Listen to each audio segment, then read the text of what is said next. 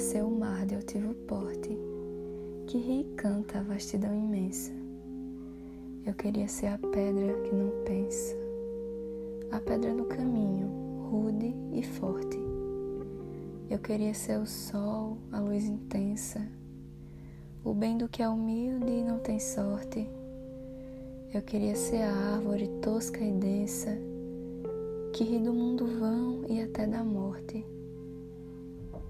Mas o mar também chora de tristeza. As árvores também, como quem reza, abrem aos céus os braços como um crente. E o sol, altivo e forte, ao fim do dia tem lágrimas de sangue na agonia. E as pedras, essas pisas toda a gente.